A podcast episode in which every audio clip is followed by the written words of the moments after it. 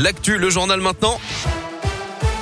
Et c'est avec Colin Cotte. Bonjour Colin. Bonjour Guillaume, bonjour à tous. À la une aujourd'hui, J-5 avant le premier tour de l'élection présidentielle. C'est bientôt l'heure de faire votre choix si ce n'est pas déjà fait. Pour vous aider, vous allez euh, bientôt recevoir ou avez peut-être déjà reçu les professions de foi des 12 candidats dans votre boîte aux lettres pour que tous les électeurs les aient en temps et en heure. Des petites mains s'activent en ce moment pour préparer cette propagande électorale.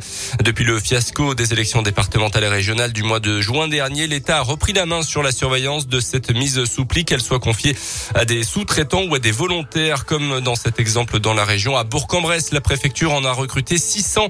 Nathanaël Boisson de la sous-préfecture de Nantua encadre une ligne de mise sous pli. On a 12 candidats, donc 12 professions de foi, 12 bulletins, euh, même si les personnes, les électeurs vont retrouver ces bulletins dans les bureaux de vote. Là, l'enjeu, c'est vraiment de faire parvenir en amont des élections bah, tout citoyen pour qu'il puisse se faire un peu son, son, idée. Comme vous le savez, il y a eu des dysfonctionnements en fait lors des dernières élections et le ministère a souhaité réinternaliser la mise sous pli, d'où cette organisation mise en place et en faisant appel à un nombre de volontaires pour gagner, euh, enfin en tout cas en sûreté sécurisée en fait finalement le, la mise sous pli. Des encadrants, bah, on veille à ce que tout se passe bien, on veille aussi à ce que euh, bah, ils aient le matériel électoral à, à mettre sous. Les professions de foi doivent être préparées et envoyées d'ici demain soir aux électeurs. Le premier tour de la présidentielle, euh, c'est dimanche prochain. Dans le reste de l'actu en Auvergne, un homme condamné à un an de demi de prison avec sursis pour l'agression sexuelle d'une étudiante boulevard Lafayette à Clermont. C'était en mars 2020. Après une nuit passée avec des amis dans des bars et en boîte de nuit, le prévenu l'avait repéré puis suivi dans la rue un matin, la plaquant contre un mur pendant de longues secondes avant de s'en aller. Il a été retrouvé grâce à son ADN. L'homme est désormais inscrit au fichier des délinquants sexuels. Dans le reste de l'actualité, le président ukrainien Volodymyr Zelensky s'exprimera aujourd'hui devant le Conseil de sécurité des Nations Unies.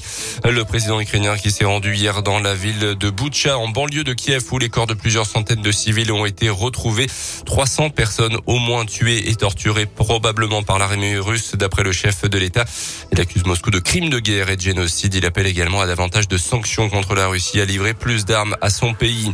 Un mauvais point pour les automobilistes français, d'après un baromètre publié aujourd'hui 80% des conducteurs utilisent leur téléphone au volant, un chiffre record et en forte hausse, plus 11 points par rapport à l'an dernier. À noter que la plus forte hausse concerne les cyclistes et sont désormais les trois quarts à utiliser leur téléphone au guidon. Le cyclisme, le TGV de Carmon, euh, Rémi Cavagna termine troisième du contre-la-montre hier inaugural du Pays Basque, du Tour du Pays Basque pour la première étape donc. Champion du monde français et également Auvergnat Julien Alaphilippe a perdu par contre 44 secondes. Et puis nouvelle étape dans la billetterie pour le mondial de foot au Qatar. 800 000 billets sont déjà partis en janvier. La demande est énorme. Plus de 17 millions de tickets demandés il y a deux mois. Pour seulement 2 millions disponibles pour l'ensemble de la compétition, un système de loterie a été mis en place. Les prix commencent à une soixantaine d'euros.